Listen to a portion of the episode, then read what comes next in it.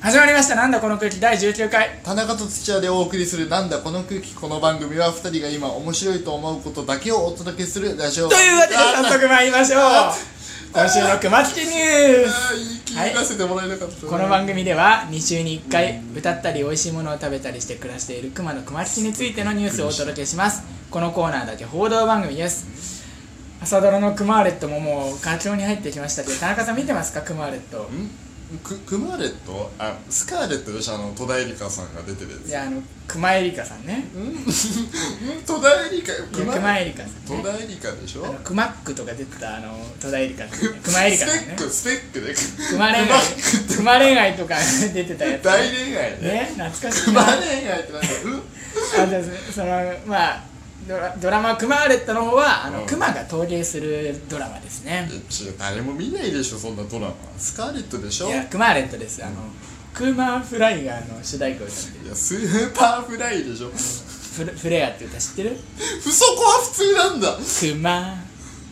恋をして歌詞は全然違うそう響いでしょいやクマねく響いクマねじゃあじゃあ本題参りましょうはいクマッチ UFO を見た1月30日もう1か月前になったよねめちゃめちゃ前だね、熊吉は UFO を見たという文言とともに UFO に関する新曲を発表新曲いそう UFO 見たでしょ UFO のじゃやえ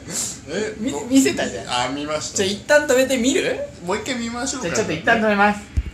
はい見ました、いやはいもう、 UFO の不可思議さと熊吉の可愛らしさが混じり合う曲でしたね結構 UFO といえばピンク・レディーのいい曲 UFO なんだがな有名ですがね UFO の代表曲として代替わりを果たすでしょうということです果たすか果たすよ果たさないよどうどうですか田中君 UFO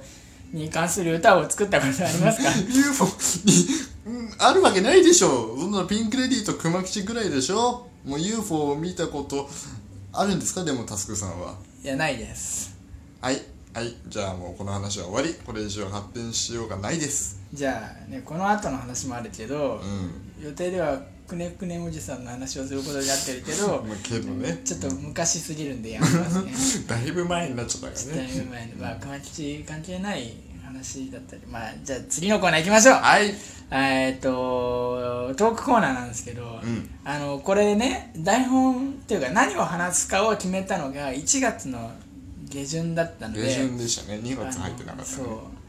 だからちょっと古い情報になっちゃうけどね「うんパラサイト半地下の家族を見て」っていうことについて話したいと思うんだけどアカデミー賞取りましたねね今も本当うにお金見せその時はまだ取ってなかったノミネーそトのだ時けはどよねそうね最有力でしたけど、うん作品賞だったかなまあすごいよねだからさよくさニュースで言われてるけどさ、あのアメリカのための賞なのに韓国のやつが取ったってアジア圏の土地っていうのはすごいですねアジア圏って言って自分を巻き込もうとするのよくない確かにアジア韓国だからそうですね普段普段韓国韓国って目の敵にしてるくせにダメだよそれはそうだよごめんなさいそうそうですだよね韓国が取ったんだよこういう時だけあれすんのはよくないですねそう日本は取れなかった取れなかったんですよでも日本もさノミネートしてるのあったっけなんかなんかありましたっけなんか何にもないあ何あれはメイクの人が多分またああそうなんだだから今回はダメだったかな報道されてないからちゃんと見てな いんだよあれ劇場版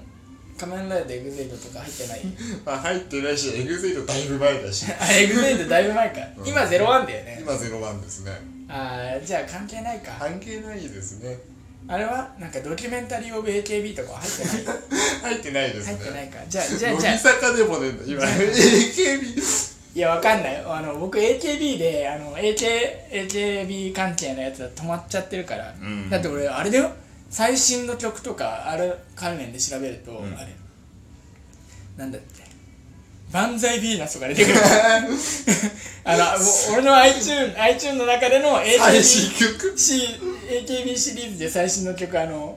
あのなんだっけ北川賢治と か古いちょこのどれいいとか入ってる俺乃木坂とか一曲も入って一曲も入ってない入って二人セゾンとかって欅坂か二人セゾンは欅坂ですねガラスを割るは入ってないけど二人セゾンとうんなんだっけ結構いい曲あのーどれ有名な欅坂のさ「二人生存」じゃなくてみんなが聴きたくなるような曲有名なサイレントマジョリティああ入ってる入ってるあー入ってる入入っっててるるで乃木坂はね、うんあのおいでシャンプーがあんまり好きじゃなかったせいで一個も借り てないだねファーストおいでシャンプーじゃないなんだっけカーテンのあカ中ーってテンやかなんだっそけうぐるぐるカーつテンそみうたいなあれがねなんか違うなーって思っちゃってでもさ乃木坂はそあの AKB 路線も行ったけどさ欅坂はアーティスト路線を行ったじゃんそうっすねだからうまく再化できてるなって思ったんだけどだから乃木坂が中途半端であんま好きじゃなくなった あれ白石さんは乃木坂白石さん乃木坂です生駒さんはもうやめおち父ゃったさよんもねやめちましただねけど乃木坂乃木坂ですああよかったよかったようんか乃っ木た坂です乃木坂はバナナマンだよ乃木ね坂バナナマンですパラサイト関係なくなっちゃった全然関係原市さんは関係ないち勝手に流してた全然漫才の最後に言うやつね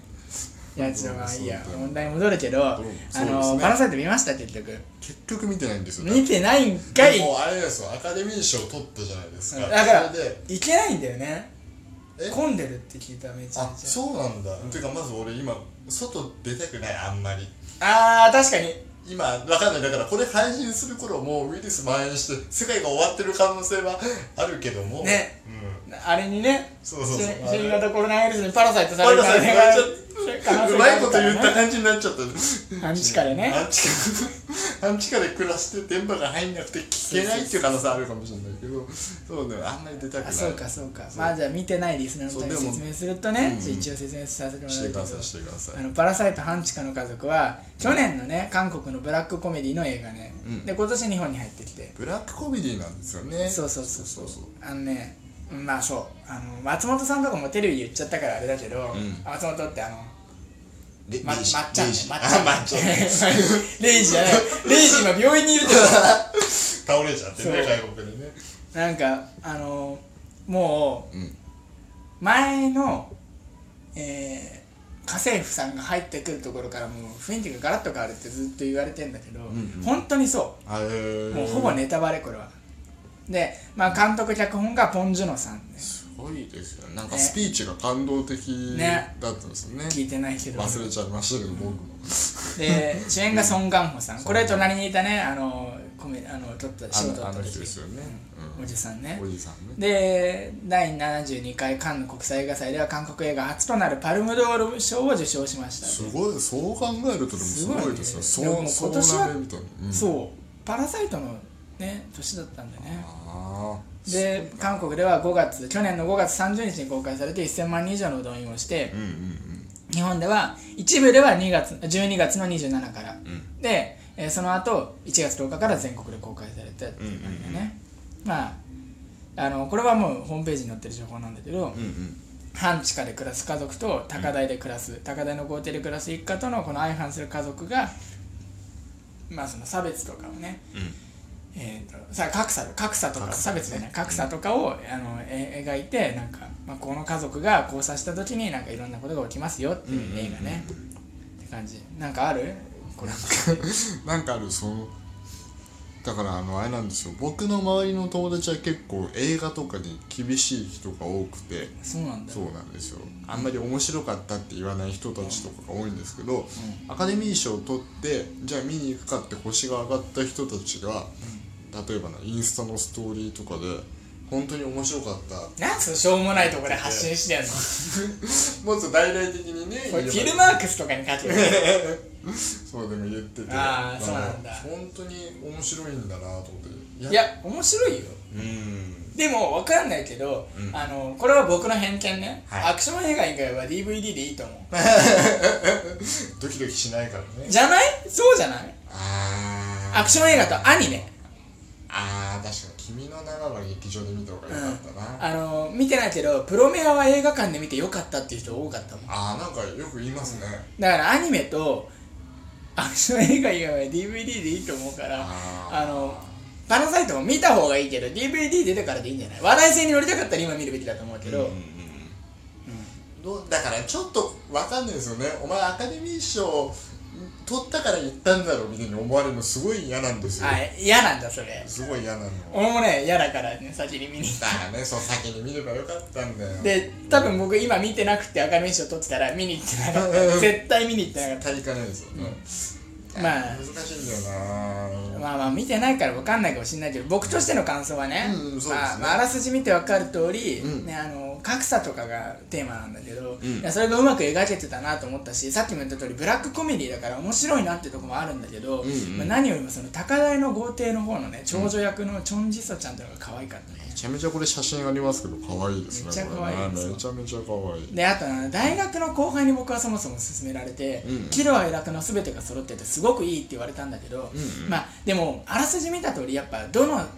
シーンにも普通の生活をしたいっていう悲しさがあるから、うんなんか全部悲観的な喜びだったり悲観的な怒りだったりするから、うんうんうんまあ、全体的にやっぱ悲しい作りになってんだけど、うんやっぱ何よりもうん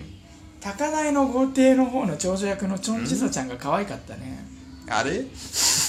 あさあれうんそもそも132分もあんのうんうんで僕集中力ないから耐えられるかなって不安だったんだけど、いやそんなこと全然なくて、うんめちゃめちゃ面白くて終始ずっとこのうん小刻みに次の展開が気になるような構成になってて、うんうんうんあすっごい面白いなって思ったし、うんそのずっとじゃないんだけどその小刻みに出てくるうん高台の豪邸の方の長女役 のチョン・ジュサちゃんがめっちゃ可そ愛のかっ話ばっかりじゃんたでさチョンジュさんばあっれ見かり見たアカデミー賞のさ挨拶ちゃんと見てないチョン・ジュソちゃんいねえの確か